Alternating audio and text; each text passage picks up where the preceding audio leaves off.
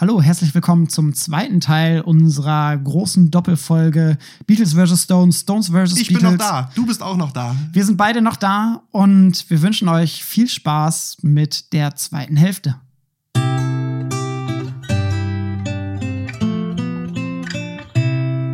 Musikgespräch.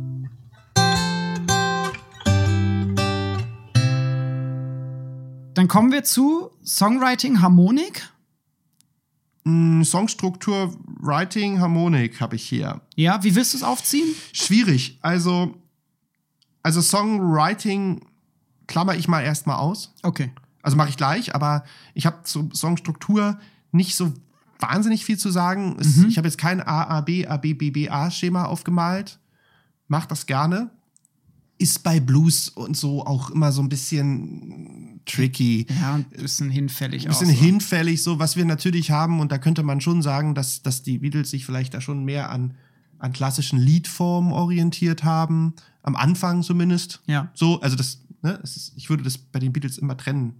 Ich würde immer sagen, Please, Please Me, bis Rubbers, bis Help, Rubber Soul Revolver, Sgt. Peppers Und später. to the End. Ja. So, also würde ich das sagen. Macht zu einem gewissen So. Grad auf jeden Fall Sinn, ja. Hm, Wobei meines Erachtens das Spannendste eigentlich Revolver und Rubber Soul ist. Äh, da. Aber Diese gut. Übergangsphase. Ja, ja, das ist ja bei den Beatles, äh, bei den Stones ganz ähnlich. Ja. Und du hast bei den Stones eigentlich immer eine sehr, äh, sehr Blue, eigentlich ein ein klassisches Blues-komplexes Schema, Ja. was dann natürlich auch mit abgesehen mal von hier und da irgendwie Spielereien ein ein bisschen komplexer wird, Sympathy for the Devil etc. Ja. Und aber sehr spannend ist, dass da muss man wieder ein bisschen auf die Rhythmus-Section schauen. Mhm. Wir im Vergleich zu den Beatles gerne Bassläufe haben. Also Bill Wyman ist viel wichtiger, als er meines Erachtens für den Sound, als, als er gemeinhin äh, kolportiert wird. Ähm, wir haben Bassläufe, die zu Beginn stehen. Ja. Ne? Fast schon Nirvana-mäßig. So, was du bei den Beatles ja nicht hast. Also du hast teilweise ein Einschleichen, also hast du auch, natürlich, kannst du reden von Textman oder was weiß ich. Also du hast sozusagen gerne mal, oh, also so ein Song wie Under My Thumb Ja. zum Beispiel, mit diesem klassischen klaren ein, ein, und, und, und dazu dieses klassische Einhämmern von Charlie Watts Ja. oder auch Painted Black zum Beispiel. Da hast du immer, immer die treibende Kraft, ist immer der Bass, der dahinter steckt. Ja. Und das sind die Songs, die letztlich sich so ein bisschen abheben von dieser immer dagewesenen Blues, Rhythm and Blues Nummern, die auch immer drauf sind. Ja. So. Ja, Oftmals dann auch die Eigenkompositionen, ne? Das sind die, die rausbrechen aus Richtig. diesem Rhythm and Blues Richtig. Gewand. So. Und da finde ich das ganz spannend im Vergleich zu den Beatles, da würde ich gerne deine Meinung hören. Du, du hast trotz allem, obwohl wir ja immer gesagt haben, böse gut hinkt, Mhm. Es ist schon gesellschaftskritisch, ist schon düster, ist schon auch mitunter sexistisch. Also so I can get no satisfaction, hört euch den mal an und denkt mal darüber nach, wenn der heute von Rihanna so gesungen werden würde. Voll, voller Anspielungen auf jeden Fall. Komplett. Also meine Mutter sagt, also meine Mutter denkt nur an Selbstbefriedigung. Also das war für die war das ein, also dagegen, es ging um Selbstbefriedigung Ja. nach ihrem Verständnis. Ja. So. Ich würde das ein bisschen anders interpretieren, aber, aber das war dann auch eingängig so für 15-jährige Mädchen so die Meinung. Und es lässt sich ja auch so auf jeden Fall interpretieren. Dann hast du bei Songstruktur und Writing, also bei Writing vor allen Dingen ist mitunter, also auch düster. Also ich meine, so Painted Black, so äh, musst du auch bringen erstmal, äh, dann 65, 66, wann das war. Ja. Ne? Kurz ein paar, ein paar kleine äh, lustige, ähm, lustige Hardfacts. Du hast 1965 auf der Rolling Stones 2 die ersten Jagger Richards Songs mit Off the Hook und What a Shame. Du hast auf der Out of Our Heads 65 drei. Ja. Und die Aftermath 66 ist dann zum ersten Mal komplett Jagger Richards. Ja. Wie gesagt, mitunter auch immer sexistisch so. Also ich meine, Let's Spend the Night Together ist natürlich mehr als I Wanna Hold Your Hand, wobei da liegen drei Jahre dazwischen, glaube ich. Von Brown Sugar und Honky Tonk Woman jetzt mal ganz zu schweigen. Also das geht dann schon, also und da ist, ist man dann, aber, aber bitte, also hör dir Muddy Waters an Ja. oder, oder, oder, oder BB King oder so. Ja, empfehle ich Und, dir. und die Plattencover teilweise dann ja auch ähnlich. Ich ich denke an Sticky Finger Cover. Sticky Fingers hatte Ja. meine Mutter, hat ihr nach ihren Aussagen ihre kleine Schwester gemobst, worüber sie immer noch in ihren mittlerweile über 70 Jahren sehr sauer ist, weil die Sticky Fingers war in der Tat so aufgebaut, wobei da reden wir von 71 schon, ne? also Anfang da war 70er, vorbei ja. dann, äh, da gab es schon keine Beatles mehr. Ähm, die war ja komplett aus, aus einer Jeans mit halt diesem, Mit Reißverschluss. mit Reißverschluss. also ich glaube, der Reißverschluss, der, der, der Ja. war aus Jeans, also die, ich glaube, die ganze Jeans war Ja, nicht drauf. nee, nee, Rei- den Reißverschluss genau, konnte man genau. aufmachen. Ja, und dann hattest du Darunter ja sozusagen- Feinripp-Unterwäsche. Hattest du ja diesen, diesen Pimmel, diesen irrigierten, der ja. Da auch ganz offensichtlich zu sehen ist. Ja, So. Rechtsträger offenbar. Ja, ganz offenbar. Genau, also das ist schon, das ist schon ein starker Tobak. Also kann man, kann man und, und, Zu der Zeit. und auch immer Gesellschaftskritik. Ja. Ne? Also wenn man sich jetzt anguckt, I'm free oder so, ist, ist schon eine klare, also besteht ja quasi nur aus diesem I'm free to get what I want and do what I do, any on all time, ist ja eine Message, Mhm. die man 65 so verbreiten muss. Ja. Hast aber dann auch immer mit beispielsweise so, weiß ich nicht, Street Fighting Man oder so, hast du immer auch Gesellschaftskritik Ja. und auch, und da sind wir vielleicht, um es mal ganz kurz zu streifen, auch Mod-Heroes gewesen. Ne? Also ich rede von der Subkultur der Ja. Mords. Weil zum Beispiel Mother's Little Helper, da würde ich ganz kurz einmal Dick Heptich äh, nennen, der das beschrieben hat Ja. in seinem Buch äh, oder in dem Buch von Stuart Hall und Tony Jefferson. Also um Hall kommt man nie herum, hatten wir schon besprochen. Mhm. Resistance Through Rituals, ähm, wo er auch schreibt, dass sowas wie, lass mich das nicht falsch zitieren bei Mother's Little Helper. Ja, such's kurz raus. Ähm, sonst äh, falsch zitieren ist immer blöd. Ich will es genau vernünftig zitieren. Also ein Lied, das vordergründig von Drug Abuse Von handelt, Müttern. Von Müttern. Und zwar ist es ja so ein Coming-of-Age-Ding. Also der Ja. Satz beginnt mit What a drag it is getting old. Und das war 66, August 66. ja. Und das ist sozusagen dieses Live Fast, Die Young Mod-Thema. So, ne? Also sozusagen, es gibt nichts Schlimmeres für einen Mord, als zu werden. Ja.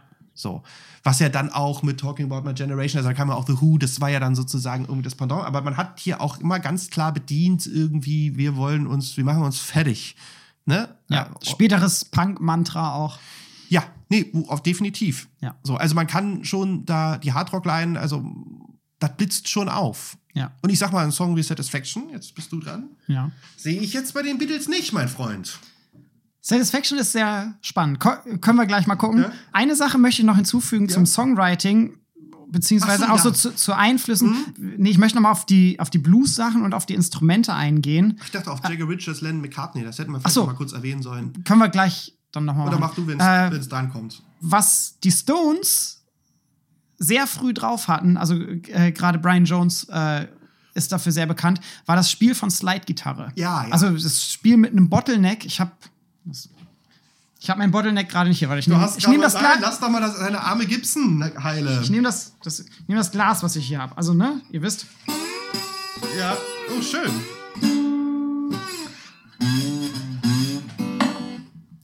Auch Das- das- übrigens kurz War mit meinem Wasserglas jetzt gespielt. Klang so, nicht schön. ich fand's gut. Klang fast Wie Muddy Waters. Wie, wie No Expectations. Ähm, Ihr wisst aber, was ich meine.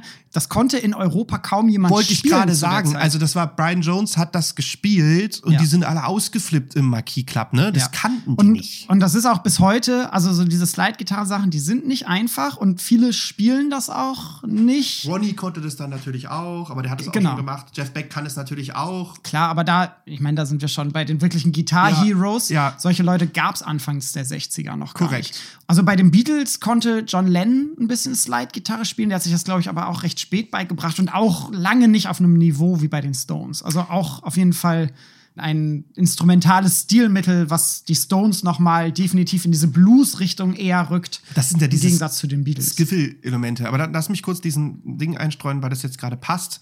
Also Lennon, McCartney haben bei den Stones gelinst und die Stones haben bei Lennon McCartney gelinst. Ja. Und zwar gerade auch im Punkto Songwriting gibt es ja diese berühmte Geschichte von I Wanna Be Your Man, Ja. den ja die, die Beatles für die Stones geschrieben haben, beziehungsweise die Stones die Beatles gefragt haben, könnt ihr einen Song für uns schreiben? Ja. Woraufhin dann die Stones in den, äh, die Beatles in den Marquis Club gekommen sind und sich Im dort April dann, 63. und sich dort dann zusammengesetzt haben. Ja. Und Richards, äh, Keith und Mick waren wahnsinnig beeindruckt, dass sich halt äh, John und Paul in die Ecke saßen und den zu Ende geschrieben haben.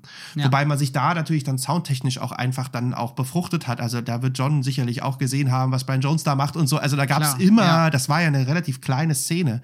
Und was ich sehr spannend finde, was ich auch dann sowohl bei McCartney, Lennon McCartney als auch bei Jagger Richards der Fall äh, gegeben hat, was ich ganz putzig finde, egal wer den Song geschrieben hat, es ist immer eine Koproduktion. Ja. Ne? Und zwar mit der Begründung, dass sich das am Ende ausgleicht. Ja. Also es sind so Sympathy for the Devil hat Jagger geschrieben, Happy natürlich Keith. ja. Und es steht aber immer Jaggers Richards. Genau, und das ist bei McCartney und Lennon auch so gewesen. Ganz genau. Okay, damit bitte. übernehme ich Songwriting Genau. bei den Beatles. Ja. Die Beatles mit diesem Songwriter-Duo McCartney-Lennon etablierten eigentlich auch dieses Konzept von Songwriting-Duos. Und vorher spielten viele bekannte KünstlerInnen oftmals einfach Covers. Also wenn du dir anhörst, was Elvis gemacht hat, viele Elvis-Stücke sind irgendwelche Covers. Das heißt, da ging es um die Interpretation von Songs, beziehungsweise in den USA, wir haben in anderen Podcast-Folgen auch schon drüber gesprochen, gab es natürlich auch eine professionalisierte Musikindustrie, die Songs geschrieben hat für bestimmte InterpretInnen. Und dieses Verschmelzen von, wir haben einen Musiker, der das Stück komponiert, der es aufnimmt, der das live spielt, war gar nicht so gang und gäbe. Und dann auch noch so ein Duo zu haben, das gemeinsam Songs schreibt, wurde dann später eigentlich auch zu so einem kleinen Erfolgsrezept. Da gibt es in der Musikgeschichte immer wieder bekannte Beispiele. Oftmals dann auch getrennt, die einen schreiben die Musik, die anderen den Text oder so. Aber auch da die Frage, genau wie bei dem Image, gab es sowas vorher? Ich weiß es nicht. Ich glaube es nicht. Also ich glaube, nicht- ich glaube Lennon. McCartney haben es erfunden. Die, die haben es mehr oder weniger erfunden. Und auf den ersten Alben von denen sind auch immer Covers mit drauf. Also erstes Album, da ist, besteht die Hälfte aus eigenen Songs, die andere Hälfte aus Covers. Und dann wird es quasi immer weniger. Na, zweites Album ist auch nochmal acht von 14 Songs sind dann eigene. Ab dem dritten Album, da sind dann alles eigene Stücke. Vierte Album nochmal ungefähr Hälfte eigene und so weiter. Und ab Rubber Soul, relativ spät, sind dann nur noch eigene Songs auf den Alben drauf. Und das Songwriting-Duo Lennon McCartney gilt als erfolgreichste Songwriting-Kooperation aller Zeiten bis heute, was den kommerziellen Umsatz angeht. Wir wollen aber nicht vergessen, dass trotzdem alle vier Beatles Songs geschrieben haben. George Harrison und Ringo Starr, die standen natürlich so ein bisschen unter der Fuchtel von Lennon McCartney und haben sich da oftmals nicht getraut, beziehungsweise gerade George Harrison, der wohl oftmals sehr gute äh, Songideen auch hatte, wurde immer so ein bisschen klein gehalten. Da konnte er sich dann später zum Glück so ein bisschen rauswinden und hat dann auch irgendwie Stücke wie äh, Something oder Here Comes the Sun und so weiter beigesteuert. Nebenbei bemerkt, sehr schöne Stücke. Sehr also schöne ich finde. Harrison-Werke sehr beandruckend. Und nach der Trennung der Beatles war Harrison auch erstmal der, der mit am erfolgreichsten war. Also sehe mit ich, seinem sehe ich auch so. äh, Hört man All auch. Things Must Pass und so weiter. Ja, ja. Das war schon ein Killer-Album. Was vor dem Hintergrund aber auch noch interessant ist, diese Songwriting-Rechte, Urheberrechte und so weiter.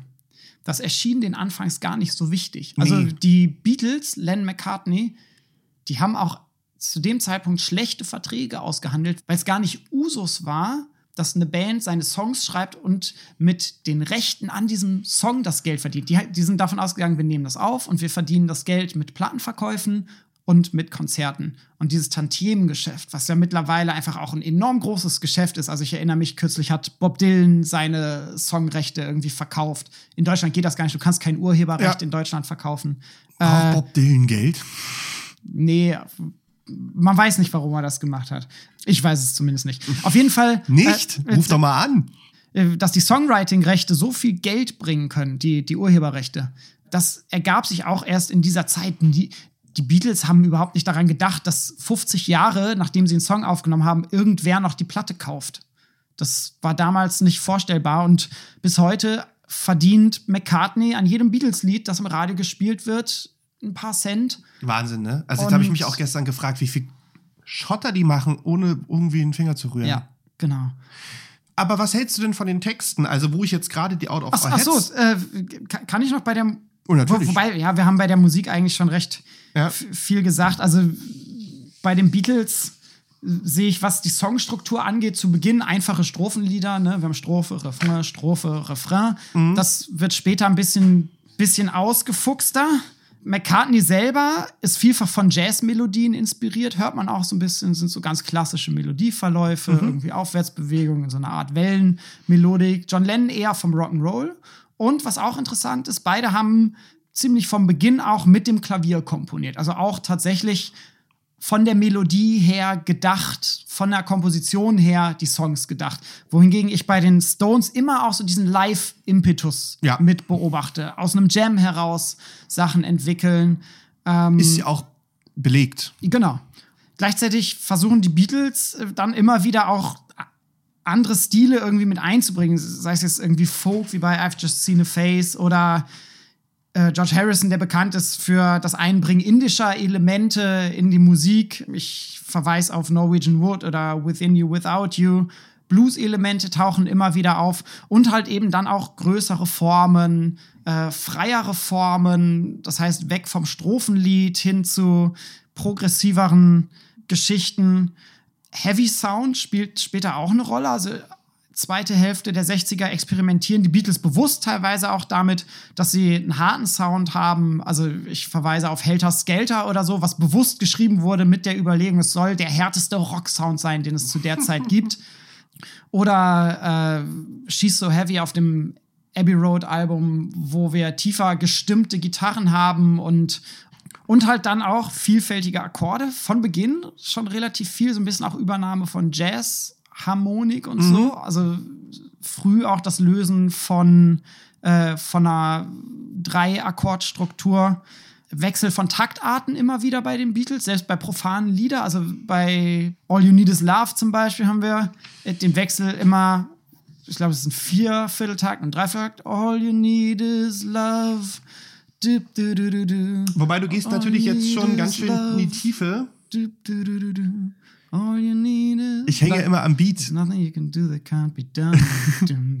Genau, da haben wir immer einen eingeschobenen Dreivierteltakt Ja. bei All You Need Na, Is bei Love. All You Need Is Love, wer singt im Background? Die Stones, Ja. genau.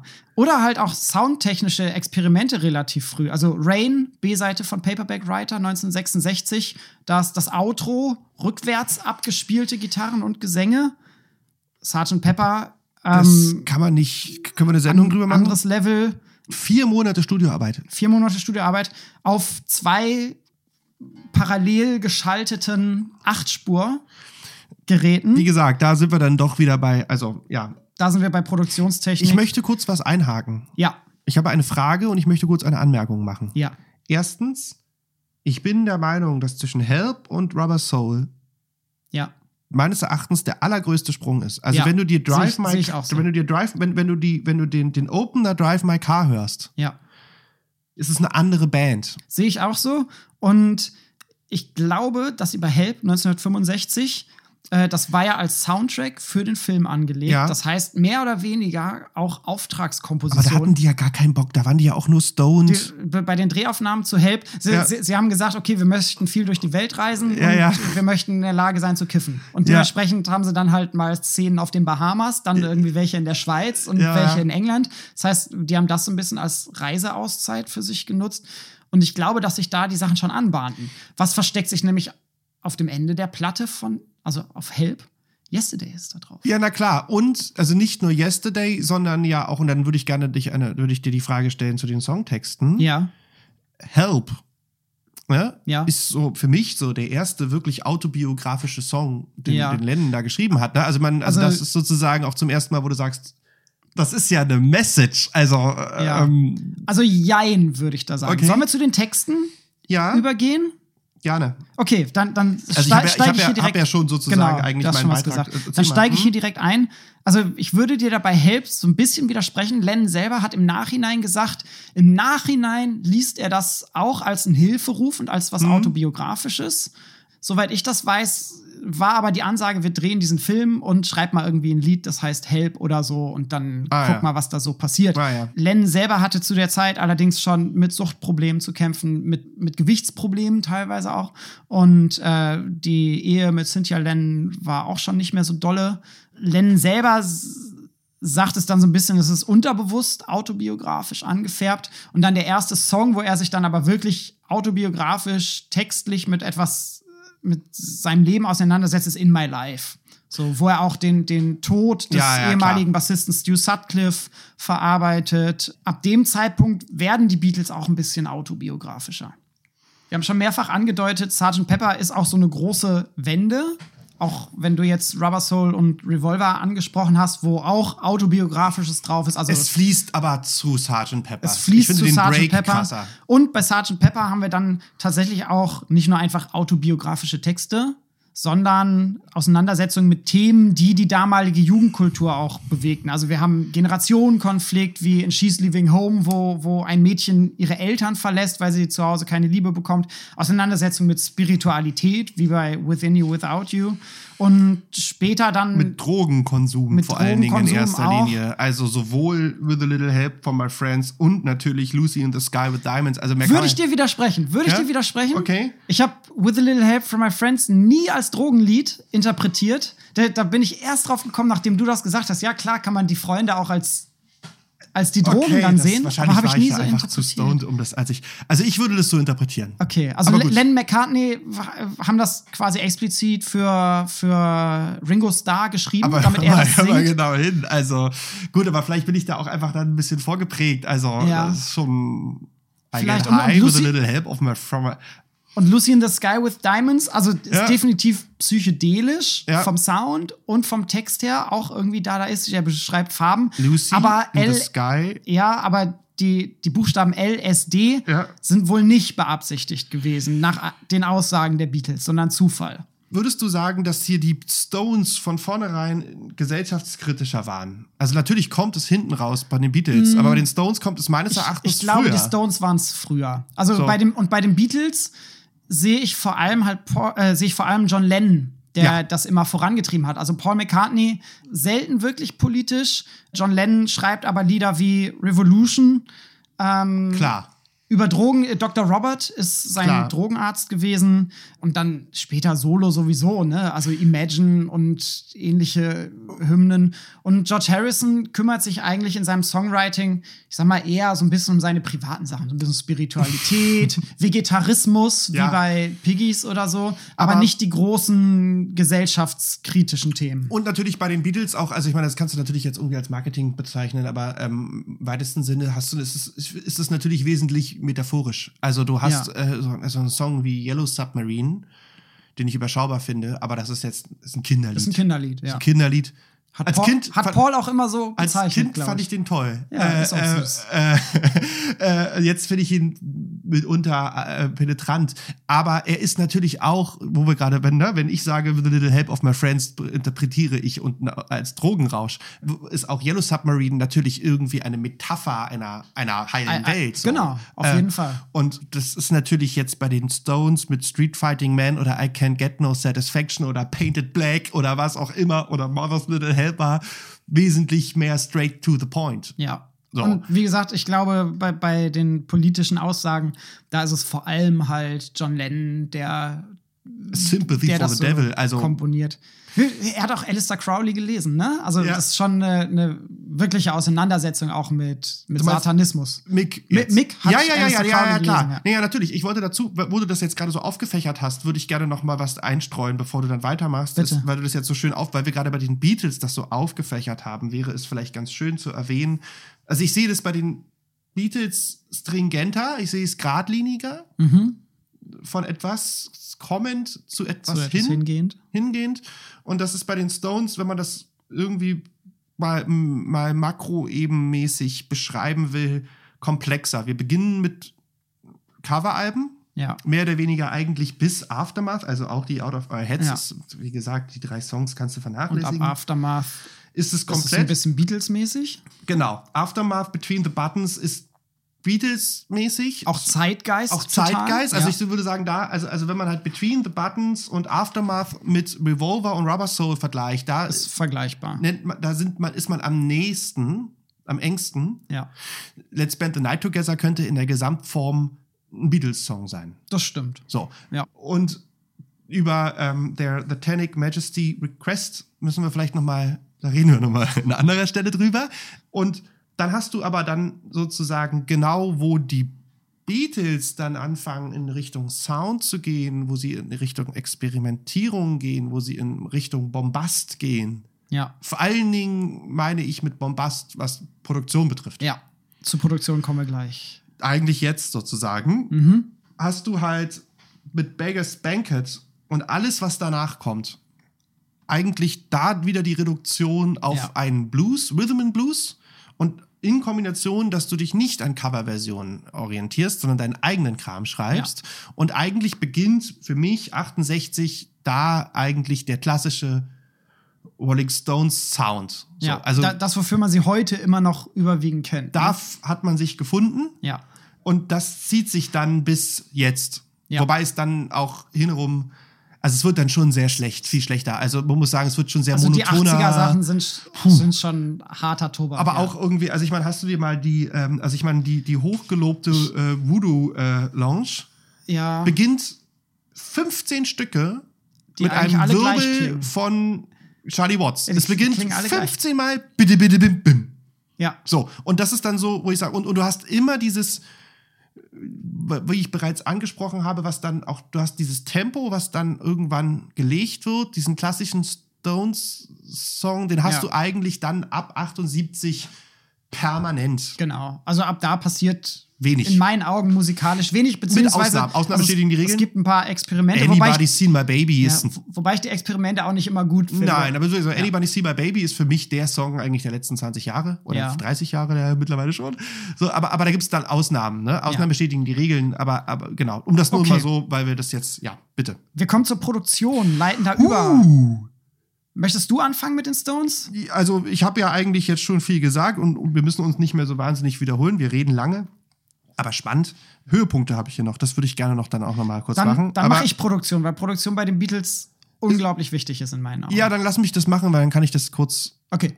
Also ich halte es kurz. Also ich habe ja schon von den Delta Blues Aufnahmen gesprochen. Ja. Ich habe von viel Hall gesprochen. Ich habe von viel Bass gesprochen. Die Aufnahmen haben meist in den USA stattgefunden. Genau. Wichtig. Ja. Sehr wichtig. Ja. Ich habe sehr schöne Zitate äh, von ähm, Ralf von Appen, liebe Grüße, der einen sehr schönen Bericht äh, geschrieben hat im, oder einen sehr schönen Artikel geschrieben hat im, aus Pop-Sounds, Klangtexturen in der Pop- und Rockmusik von 2003. Ja. Ein Artikel The Rougher, The Better, wo es im Zweifel um die Schmutzigkeit und die Fehlerbehaftung von Aufnahmeproduktion ging. Mhm. Vielleicht mache ich das an anderer Stelle. Das ist eigentlich schön, aber es würde vielleicht jetzt ein bisschen den Rahmen sprengen.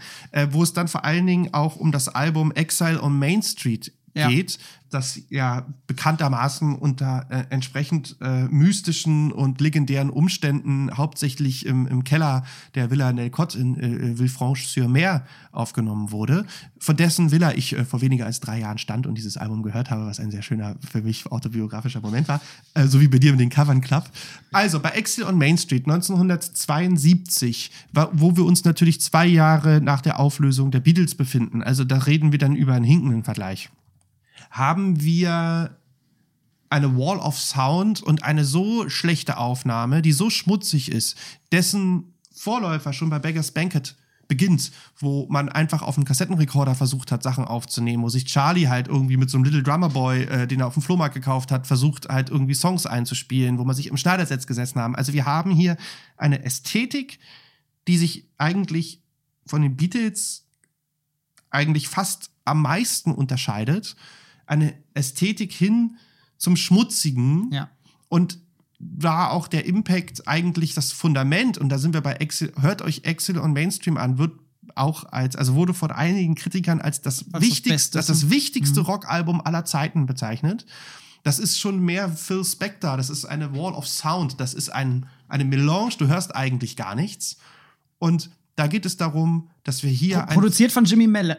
ja, genau, der dann aber auch Ärger bekommen hat. Der hätte es gerne noch reiner gehabt, wo die Stones gesagt haben, nein. Also, dass man da sozusagen wieder auf dem Niveau dieser Jam-Session Ja. ist, da ist der größte Impact bezüglich der Aufnahme, ist, dass die Stones es geschafft haben, diesen schmutzigen Sound, der dann stilprägend für ganz, ganz viele Musikstile ist, eigentlich etabliert haben.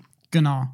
Und auf den sie ja immer wieder zurückkommen. Also das 2016er Album. Blue Das, Lonesome? das ist das letzte Mhm. wirkliche Studioalbum. Mhm. Nur Coverversion. Mhm. und auch in der Vermarktung stark gespielt mit diesem Live-Moment. Quasi viel live im Studio eingespielt, wenig Doppelungen und so weiter. Auch wenn das hinkt, wir wissen, dass da natürlich auch studiomäßig getrickst wurde.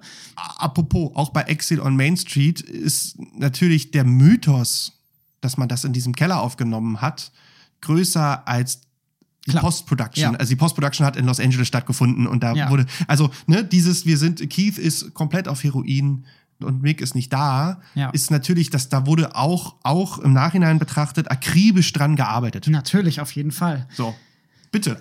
Ich möchte diesen, die, diesen Live-Gedanken aber aufgreifen, um zu den Beatles zu kommen, weil ich habe in der Vorbereitung, ich habe alle Rolling Stones Studioalben durchgehört über mehrere Wochen und die Stones arbeiten auch immer mit diesem Live-Moment, mit diesem Live-Sound und so weiter und haben seit ihrer Gründung eigentlich auch permanent Konzerte gegeben. Gab mal kleinere Die Pausen Stones. oder so. Die Stones. Ja. Und, Und äh, Charlie sagt, es ist eine Liveband. Genau. Und sie, sie galten gerade im Vergleich zu den Beatles für viele als die bessere Liveband. So. Beatles halt schwer zu Be beurteilen. Beatles haben halt in der ersten Hälfte der 60er live gespielt, oftmals aber auch wirklich kurze, also klar, bevor sie ihren Plattenvertrag haben, haben die sich den Arsch abgespielt. So und haben da Nächte durchgespielt. Aber mit Plattenvertrag und Ruhm wurden das oftmals kurze Konzerte, oftmals eine halbe Stunde, dreiviertel Stunde oder so, die sie abgerissen haben. Auch einfach unter schlechten unter schlechten Umständen. Soundbedingungen, hatten- wenn du ja, dir die Sachen anstellst. Es gab ja gar keine großen PAs, große Nee. Lautsprecher und so weiter.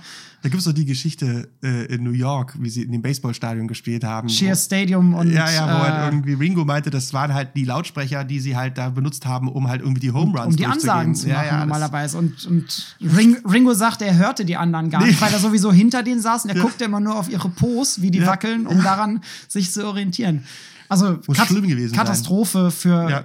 Die Band selber. Auch wenn das Live-Material, was heutzutage erhalten ist, das ist gar nicht schlecht. Die performen schon in Ordnung, aber man merkt, dass da einfach manches nicht so stimmig ist, wie es hätte sein können. Ja. Und 66 entscheiden sich die Beatles dann auch, wir spielen nicht mehr live. Ja. Punkt. Aus diversen Gründen. Aus diversen Gründen. Das Tourleben ist anstrengend, die Konzerte selber machen keinen Spaß. es gab ja auch politische Kontroversen dann. das auch äh, in, auf einer, auf einer Südostasien-Tour sind sie, sind sie angegangen worden von Fans, von der Politik, hatten Angst, da im Gefängnis zu landen, etc. pp. Ja, ja, das letzte Konzert in San Francisco, das war ja ein Käfig, in dem Ja. die gespielt haben. Das kann keinen Spaß gemacht haben. Das halte ich für die musikalische Entwicklung trotzdem aber sehr wichtig, weil sie dann gesagt haben, wir konzentrieren uns komplett auf das Studio.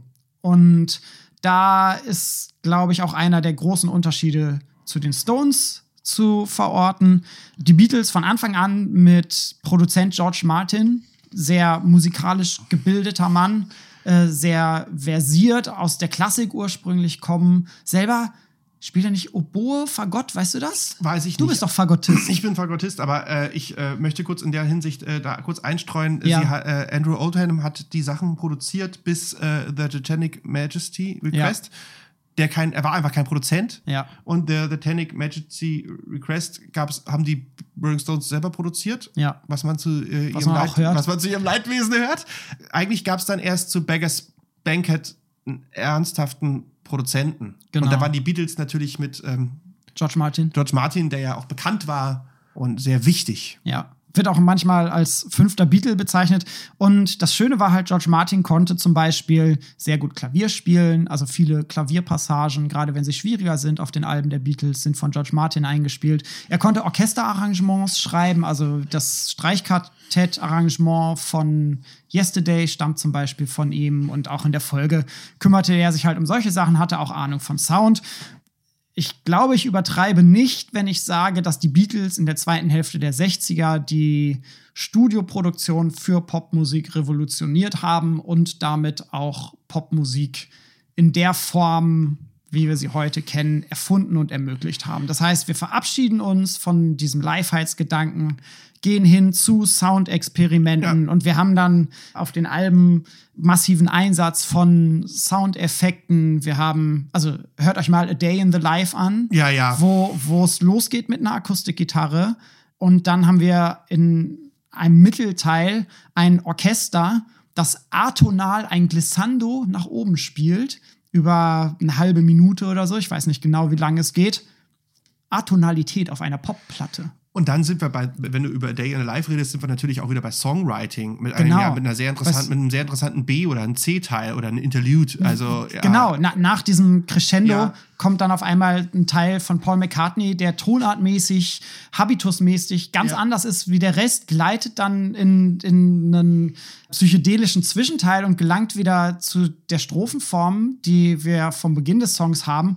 Und am Ende liegt der Schlussakkord, der gespielt wurde auf einem Klavier, wo alle Saiten frei schwingen konnten und dann mittels Studioeffekten und Kompression etc. pp. wurde diese Ausschwingphase der Saiten so verstärkt und hörbar gemacht, dass wir wirklich hören können, wie die Obertöne langsam sich abbauen und dieser Schlussakkord gefühlt eine Ewigkeit dort liegen bleibt. Und das ist nur eins von den ganzen Soundexperimenten, die sie gemacht haben. Später, das Let It Be Album wurde von Phil Spector produziert.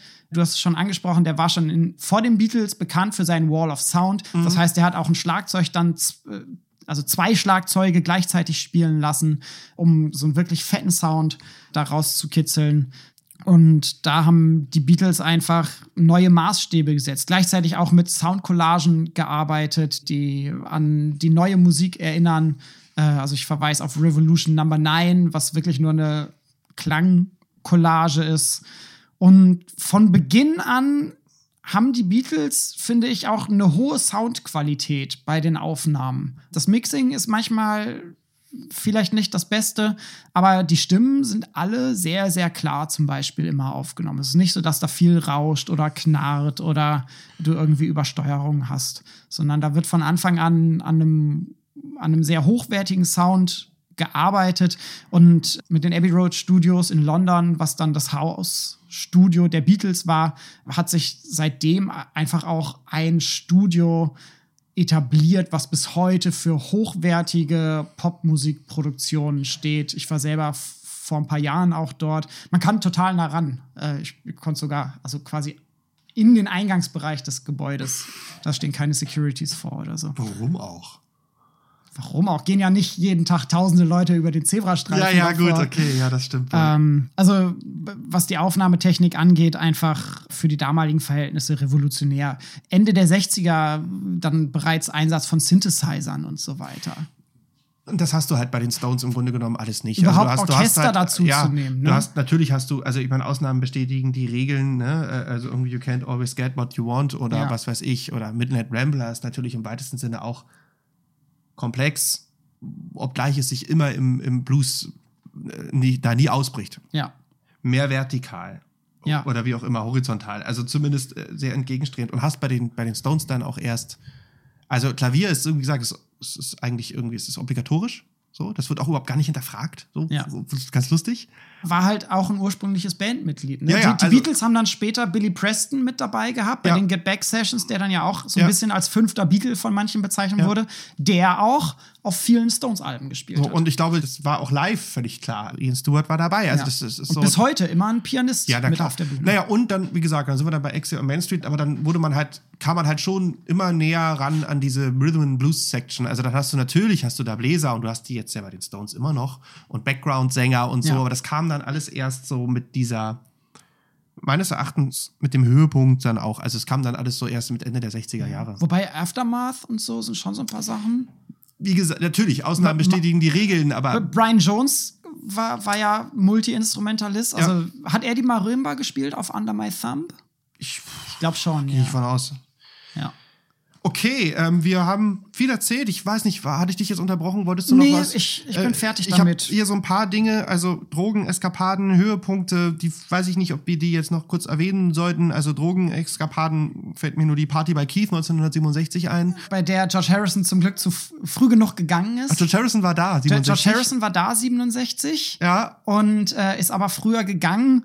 Und Keith Richards behauptet bis heute, wenn George Harrison da geblieben wäre Wären oder wenn das die verhaftet Beatles worden? da wären, wären sie nicht verhaftet worden, weil die Beatles auch so ein bisschen als untastbar galten. das ist geil. Wobei, die sind ja auch glimpflich davon gekommen, relativ, Ja, sie, 1967. sie wurden erst, also Keith zu einem Jahr Haft Ja, ja. verurteilt und dann Und Mick, glaube ich, drei Monate. und Mick drei. Monate und dann durften sie alle raus. Schwieriger ist die Geschichte, dass die Kanada-Verhaftung von von Keith 1977, in der er, Achtung, mit 30 Gramm Heroin im Handgepäck erwischt wurde. Das ist richtig viel. Das, und das führte dann, also das ist lebenslänglich. Also das Ja. führte sozusagen, also Keith sagt in, in, dem, in dem schönen Buch, äh, was hier vor, vor dir liegt, äh, Keith Richards. Life, sagte er wortwörtlich wohl, war ausreichend. So, er Ja. bezeichnete die Menge als so viel, wie man braucht, aber es fiel damals schon unter das Schmuggelgesetz. Also sozusagen, das war ist dann nicht mehr Eigengebrauch. nicht mehr Eigengebrauch.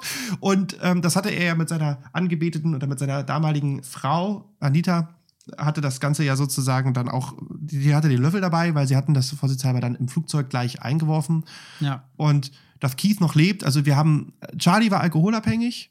Bill Wyman ist ein klassischer Kiffer, der sich dazu auch in seiner Biografie eigentlich immer sehr schön geäußert hat, aber der hat es immer nicht mit den harten Drogen. Das Ja. hat er nicht verstanden. So. Ja. Also ich meine, so Stereotyp, der, der, der stille Bassist, der eigentlich nur gerne kifft, ist so, so klassisch. Mick, der eigentlich unabhängig von allem sehr drogenfrei war. Ist eigentlich der langweiligste. So, also er hat so, ja. weil er aber auch in einer anderen Sphäre natürlich irgendwie existierte als Alpha-Tier. Also er hat sich mehr mit dem Jet-Set rumgeprügelt Ja.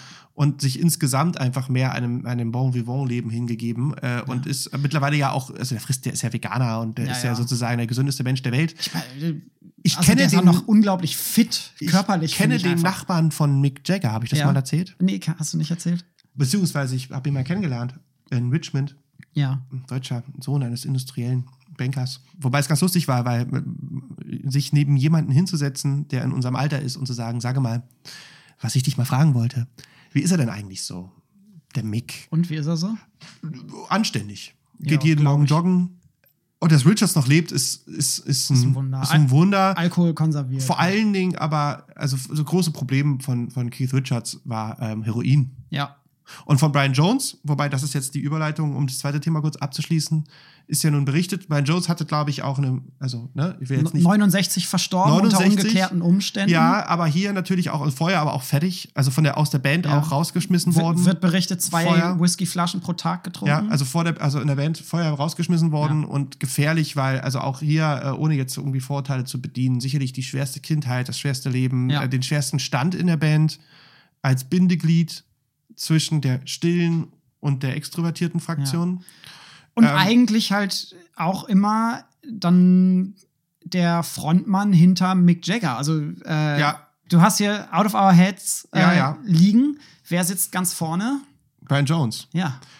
Also schon auch so, so ein Vorzeige-Stone Ja, einfach. und aber, aber einfach große Drogenprobleme Ja. und, und einfach dann letztlich verstorben. große Ego-Probleme. große ne? Auch sehr Ego- unsicher. Ja, sehr unsicher, wie gesagt, schwierig. Und, und ich glaube, dass, ohne jetzt, wie gesagt, die Vorteile zu bedienen, dass halt, glaube ich, auch bei Keith vor allen Dingen auch, auch, also Keith hat nicht viel rumgehurt, um es mal salopp zu formulieren. Also Ja. ausreichend, Ja. aber, aber jetzt nicht so, der ist, hat ein sehr stetes Leben, der hatte zwei Frauen äh, oder waren, oder ne, oder glaube ich so einmal nur verheiratet gewesen, oder also, so- also sehr überschaubar. Überschaubar. Nicht wie Bill Wyman, der in seiner Biografie berichtet, dass er irgendwie über, mit über 1000 Frauen irgendwie geschlafen hat oder so. Ja.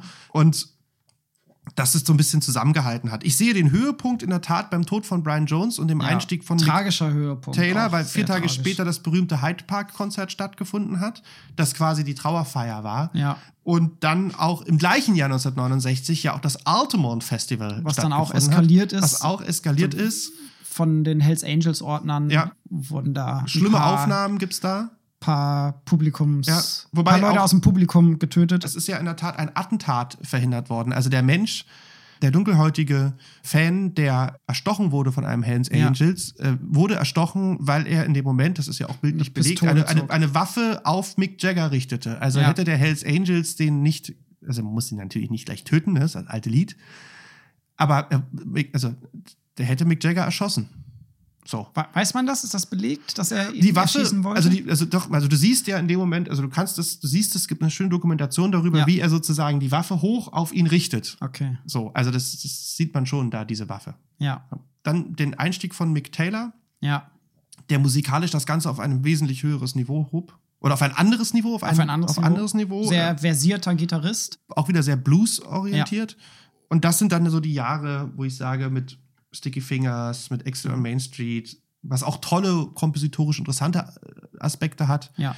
Hör dir mal Tumbling Dice an und versuch mal eine Gitarre zu hören. Also das ist, die existiert nicht. Und trotzdem hält sie sie zusammen. Also das ist das, Ja. Okay. Genau. Äh, vor dem Hintergrund, ich glaube, dass die Drogeneskapaden der Stones, die wurden medial stärker hervorgehoben, Mhm. als sie teilweise waren im Vergleich zu anderen Bands. Ich glaube, andere Bands haben sich da nicht viel getan, aber die Nein. Stones sind damit teilweise mehr oder weniger hausieren gegangen. Die Beatles waren ja auch keine Kinder von Traurigkeit und haben in den Hamburger Tagen halt schon, um die Konzerte durchzustehen, halt alles mögliche an Aufputschmitteln reingeschmissen und gekifft bis zum geht nicht mehr. Der Manager Brian Epstein, der ist 67 gestorben an einer Überdosis, ist bis heute auch nicht geklärt, äh, ob das Selbstmord war oder nicht. Und halt ab 65 auch regelmäßiges LSD nehmen. Also Lennon und Harrison waren vor allem da führend. Für, ab wann? Ab 65. Mhm. Alle Beatles haben aber LSD auch ausprobiert, war halt auch so ein bisschen die Zeit und die Szene einfach.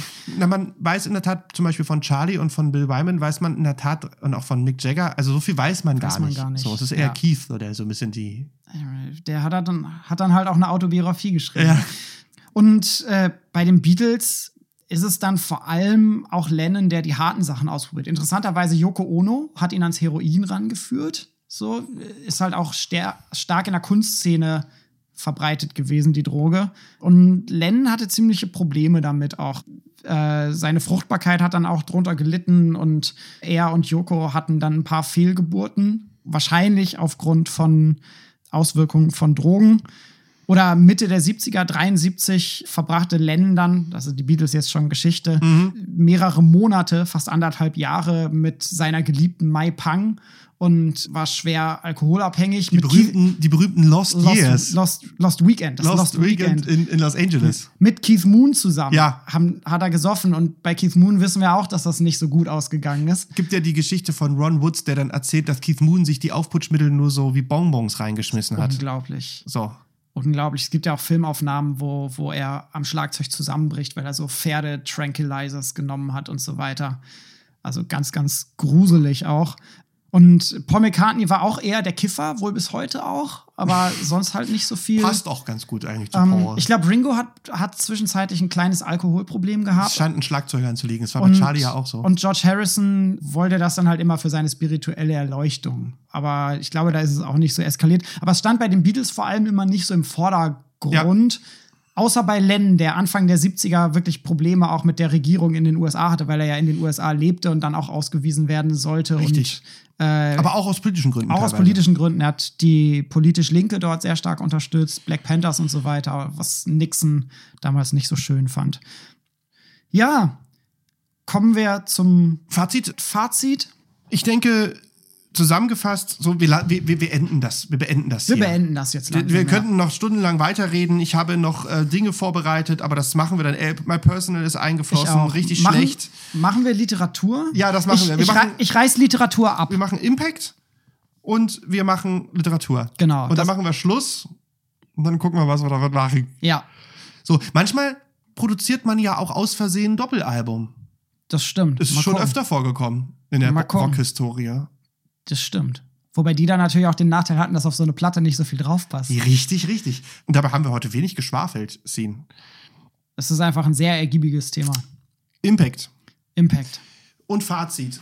Was sagt man? Was, was wir haben, sind, wir haben zwei Pole der Rock- und Popmusikgeschichte. Ja. Wir haben ja über viele Dinge noch gar nicht gesprochen. Wir haben darüber gesprochen, also die, die, die Melodien von den Beatles sind kommen, sind nur gleichzusetzen mit Mozart, so fast. Ja. Wobei der Vergleich genauso hinkt wie der Vergleich zwischen den Beatles und Ja, den Stones. aber, aber es, der Vergleich hinkt natürlich so, aber, aber also Ohrwurm-Charakter von den Beatles ist so, ich werde wahrscheinlich jetzt irgendwie rausgehen und den ganzen Tag entweder There are places I remember oder ich werde halt irgendwie in the town where I was. Also ich, man kriegt es nicht raus, man Ja. muss nur drüber sprechen und es triggert einen. Wir haben bei den Beatles Standards im Bereich Gesang. ja. Standards im Bereich Popmusik, Arrangements. Über die Bassläufe haben wir gesprochen. Von Paul McCartney. Ne? Ja. Über Sauberkeit. Aufnahme. Album, Entwicklung. Produktionstechnische Innovation. Produktionstechnisch, Innovation. Also wir haben bei den Beatles haben wir eine stilprägende Form der Vermarktung und die Erfindung eines Musikstils. Ja. Und die Beatles katapultieren oder die British Invasion katapultiert britische Musik auf den Weltmarkt, vorher Richtig. vor allem USA dominiert. Und wir haben dann bei den Stones was ganz anderes. Und zwar haben wir dort eine vollkommene Adaption eines, eines Musikstils. Also dieses Black Atlantic Ding. Zu Beginn. Zu Beginn ist da ganz stark mit drin. Ich meine, dann, Genau. also die, die fallen eher. Auch, da, auch damals natürlich, wir haben es auch angesprochen, schon kritisiert worden teilweise. ja, Es gab, es gab den Begriff des Plastic Soul, deswegen nannten die Beatles ihr Album Rubber Soul. das ist ja dann auch immer so ein bisschen, Ja. so, ich finde das so ein bisschen, also ne, es gibt ja dann irgendwelche Berichte, die dann halt irgendwie sagen, in dem Moment, wo Otis Redding Satisfaction äh, Gecovert gecovert hat, ist es dann erst echt geworden. da geht es ja in der Regel dann auch um außermusikalische Richtig. äh, Themen, da geht es um kulturelle Aneignung. Und Aber, aber das sind Themen, die die Stones natürlich vorangetrieben haben. Und du hast thematisch und vom Hardrock und vor allen Dingen aber auch Aufnahmetechnik, wobei völlig entgegengesetzt zu den Beatles, ist da der Impact. Und was wir noch gar nicht erwähnt haben, was finde ich wahnsinnig wichtig ist, weil das hebt sich auch von Lennon McCartney ab. Also Lennon McCartney ist die Erfindung des kongenialen Du- Duos, Mhm. was dann wiederum ja schon die, die Rolling Stones geklaut haben. Und du hast bei den Rolling Stones mehr oder weniger die Erfindung des geheimnisvollen Gitarristen neben dem Frontmann. ja, Und nicht der Frontmann oder das Duo, sondern du hast den Frontmann-Frontmann und den geheimnisvollen, sexy Gitarristen. der vieles von den Songs schreibt, ja. So, das kannst du ja dann über Led Zeppelin bis hin zu Bon Jovi. Also da hat man dann eine Hardrock-Attitude. ACDC. Das ist, denke ich, für mich so, das sind für mich so die wich- Impact. wichtigsten Impact-Geschichten. Ich kann dem eigentlich nicht mehr wirklich was hinzufügen. Du hast ja, du hast ja für Beatles und Stones beides Sorry, aber gesagt. vielleicht, ja. Äh, ich, würde, ich würde zum Abschluss noch ein ganz bisschen Ja, Literaturtipps rein. loswerden wollen, weil wir ja immer auch Dann unseren auch Bildungsauftrag Schluss. haben.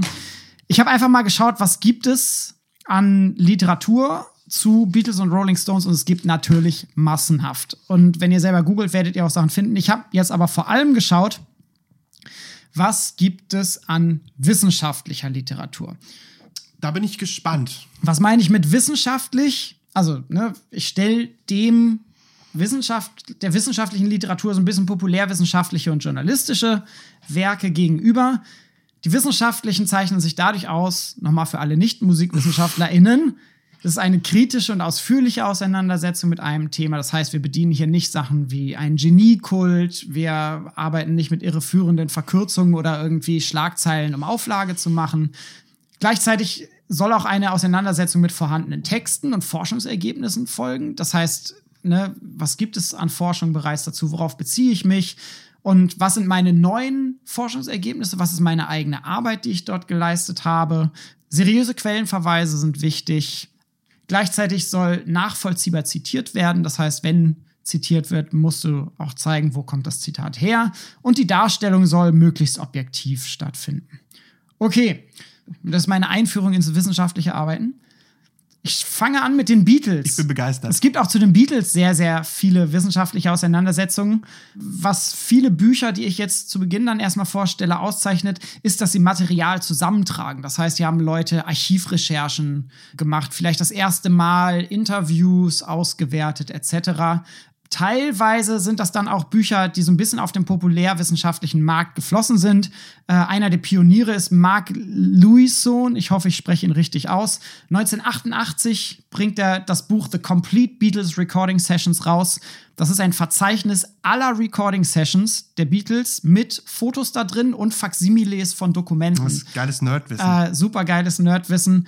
Das ist bei den Beatles auch deswegen oftmals schön verzeichnet worden. Zum einen musst du ja das Studio mieten. Das heißt, da gibt's dann die Archive der Studios.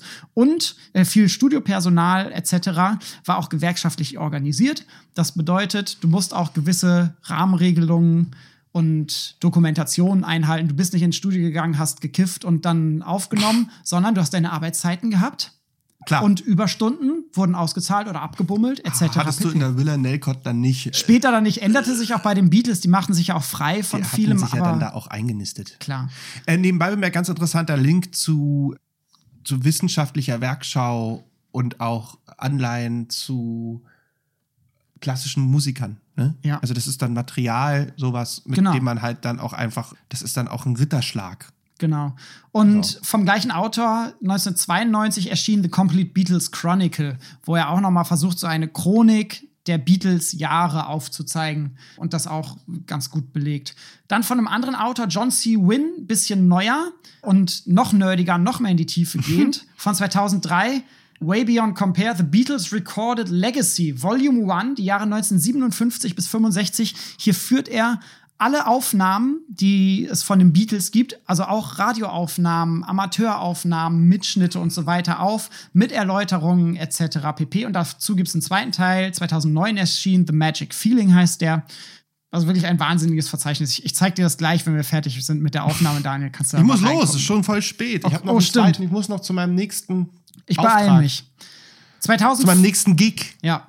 Dann ein Buch, was ich mit reinpacke, von Michael Brocken, 2015, The 21st Century Legacy of the Beatles, ist eine Auseinandersetzung mit der, Bedeut mit der Bedeutung der Beatles für Liverpool heutzutage. Das heißt, da ah. geht es um Beatles und Tourismus, Erinnerungskultur, Beatles-Museen, ja. Führungen etc. Da spricht gerade eine Kollegin von uns in der HU drüber. Ja, das stimmt, genau. Ja. Tourismus und Musik. Musik genau. auch als Marketing Richtig, für eine Stadt. Ja. Gerade Liverpool ja. profitiert da stark ja. von den ich, äh, Beatles auch. Dann ein anderes Buch, was ich mit reinpacke, von Ian MacDonald, Revolution in the Head. The Beatles Records and the 60s. Da versucht er frühe Analysen von Musikstücken der Beatles, kann man mal so ein bisschen reinschauen. Von Bob Neverson packe ich in die Literaturliste von 1997 The Beatles Movies. Filmanalysen von den Beatles-Filmen, über die wir gar nicht gesprochen haben. Ja, wir haben Filme, über so vieles nicht gesprochen. Filme also. haben wir jetzt so ein bisschen rausgelassen. Ja. Was ja auch eine sehr wichtige Vermarktungsstrategie Bekanntheitsgrad, also war ganz Klar. wichtig so, äh, auch fürs Image. Ja. Ganz lustige Filme, by the way. Ja. Also Hard Day's Night ist schon lustig. Ist schon lustig, ja. ja. Thomas McFarlane 2008. Wir haben sowieso Was? wenig gesprochen über Aussagen der Beatles, aber gut. Kommen wir zu. Ja. Irgendwann noch mal eine andere ja. Folge. Also Thomas McFarlane 2008, The Beatles Abbey Road Medley. Uh. Das ist eine Formanalyse des Abbey Road Medleys. Das heißt, ein bisschen musikwissenschaftliches Handwerk und das Abbey Road Medley ist ja die B-Seite mhm. von dem Album und geht sehr, sehr lange, weil es tatsächlich ein durchgehendes Medley ist und er analysiert das. Sehr spannend, mhm. auch da mal reinzuschauen. Und weil ich den Autor kenne und das ist seine Doktorarbeit, die er beim gleichen Betreuer hat, bei dem ich auch schreibe, von Christopher Lee, vor zwei Jahren erschien 2019 George Harrison und die Komplementarität von Ost und West. Hier setzt er sich biografisch mit George Harrison auseinander und legt einen Fokus auf die indischen Musikeinflüsse und versucht auch so ein bisschen anhand dessen ja, also die musikalischen Verbindungen zwischen Indien und mhm. der westlichen Welt gerade zu der Zeit nachzuvollziehen. Zu den Rolling Stones gibt es deutlich weniger Wissenschaftliches. Ich habe auch mal so ein bisschen geschaut, ein wirklich grundlegendes Werk, wenn man sich einen Überblick äh, verschaffen möchte, ist von Victor Coelho und John Rudolph Kovac 2019 erschien The Cambridge Companion to the Rolling Stones. Ne? Cambridge Companions gibt es zu allen möglichen, auch zu den Beatles übrigens, packe ich aber nicht in die Liste. Das heißt, hier gibt es mal einen Überblick, äh, einen Überblick über Musik, Sound, Filme, Fans etc. Und weil ich die Chroniken so ein bisschen bei den Beatles vorhin hervorgehoben habe. Es gibt von 1990 eine Chronik.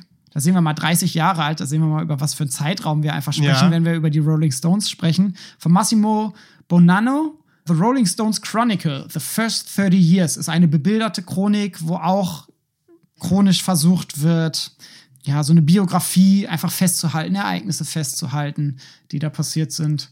Ansonsten wir packen den Aufsatz von Ralf von Appen vielleicht noch genau, rein in die Literaturliste, aber auch wenig, wenig umfangreiche Bücher, die wissenschaftlich sind. Die populärwissenschaftlichen Sachen, Biografien, Zeitzeugenberichte, was weiß ich, auch von George Martin, der hat ein Buch darüber geschrieben. Das könnt ihr euch alles selber raussuchen. Er hat, ähm, genau, also Ralf von Appen hat hier auch das ein oder andere natürlich noch als Fußnote gesetzt, äh, von Adam Olszewski zum Beispiel, wo ich jetzt nicht weiß, inwiefern man das jetzt populär oder, oder, oder nicht äh, wissenschaftlich einordnen ja. kann.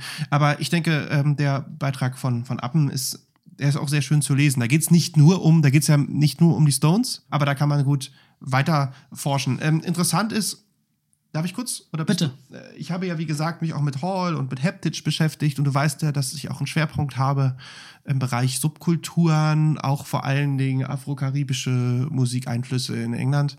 Die zu der Zeit übrigens überall komplett parallel gelaufen sind. Äh, Ja. äh, ne? Also Skinheads. äh, Auch einfach eine Ausdifferenzierung von Populärkultur, von Jugendkultur, von Lord Gegenkultur. Kitchener, äh, ähm, die ganze Skinhead-Subculture, Mordbewegung etc. fand alles in den, in, parallel statt. Ja. In der Tat, also in diesem sehr berühmten Band Resistance Through Rituals, es schaffen es weder die Stones noch die Beatles rein. Also, äh, also, also das nur mal so. Ist um nicht subversiv genug, ist dann doch zu kommerziell. Genau, also ne, also das ist dann so, dass das dann schon auch Popkultur ist. So. Ja. Dann ähm, habe ich, da bin ich jetzt leider nicht zugekommen, in äh, Friedrich Geiger Verdikte über Musik, eine Dokumentation von 1950 bis 2000, wo er, das ist natürlich im weitesten Sinne, es ist so halbwissenschaftlich, Ja. so, weil, weil Friedrich Geiger im Endeffekt eigentlich nur, auch teilweise sogar ohne ohne Quellenangaben äh, Verdikte aus Zeitschriften zusammenführt. Ist, ist aber natürlich auch im Kontext des Sonderforschungsbereiches in Berlin entstanden. Vor meiner Zeit. Das war, das war, äh, na, es ist 2005 erschienen. Das war, genau, also es ist Da die, war ich noch nicht in Berlin. Also die ästhetische Erfahrung im Zeichen der Grenzen der Künste an der FU Berlin äh, ist äh, parallel zu meinem Studienzeit. Ich habe da oft rumgehangen mit den Jungs und Mädels. Dementsprechend bin ich mit diesem Buch sehr vertraut. Und hier gibt es einen sehr schönen Verriss über ähm, der Satanic Majesty Request Album von den Rolling Stones. Was so ein bisschen der Versuch darstellen sollte, das Rolling Ja. Stones Sgt. Pepper zu Und erschaffen. mit Abstand auch wirklich das schlechteste Album. Und Grandios einfach, gescheitert. Einfach grandios gescheitert. Klingt auch, Ja. ich meine, da hast du irgendwie 2000 Man, ist ein ganz schöner Song. Es gibt eine schöne Coverversion von Ace Frehley, von Ja. Kiss. Also das ist ganz, ganz interessant. Und was ich noch gefunden habe, das habe ich dir schon gezeigt, und zwar, wo wir jetzt mal vom Popkanon reden, ist 50 Fotos, die man kennen sollte. Also ein Buch, was ich eigentlich meinen Kindern zum Lesen gebe. Wo vom, ne, 50 Fotos, die man kennen sollte, ist hier vom, ach, gucke mal. Ist das nicht schön, wie das anfängt? Ah, die Royals. Jedenfalls fängt es halt an mit sozusagen dem ersten Foto aller Zeiten, kennt man ja und so weiter. Und hat unter anderem, als ein von den 50 Fotos, die man kennen sollte, ist auch ein Fotos, das nennt sich Fans der Rolling Stones, wo du eine äh, kreischende Meute von hau- hauptsächlich Damen, die von der Polizei aufgehalten werden, drauf siehst. Also so viel zum Pop. Das ist die. British Invasion Mitte der 60er. Genau. Ansonsten ist sicherlich bei den Stones sowohl die Biografie von Keith Richards als auch Bill Wymans Rolling with the Stones sehr lesenswert und auch es wird auch sehr oft zitiert, weil sie wohl doch, sofern man das jetzt so sagen darf, doch schon sehr authentisch ist. Ganz sage ich jetzt mal, sag das ganz leise. Ja. So Biografien, Authentizität. Da, dann packe ich noch ein paar populärwissenschaftliche Sachen rein. Ja, komm, hau noch von, ein paar von, Sachen rein und dann von äh, Geoff Emerick, lange Zeit Toningenieur, der hat ein Buch über seine Arbeit mit den Beatles geschrieben, was sehr gut sein soll.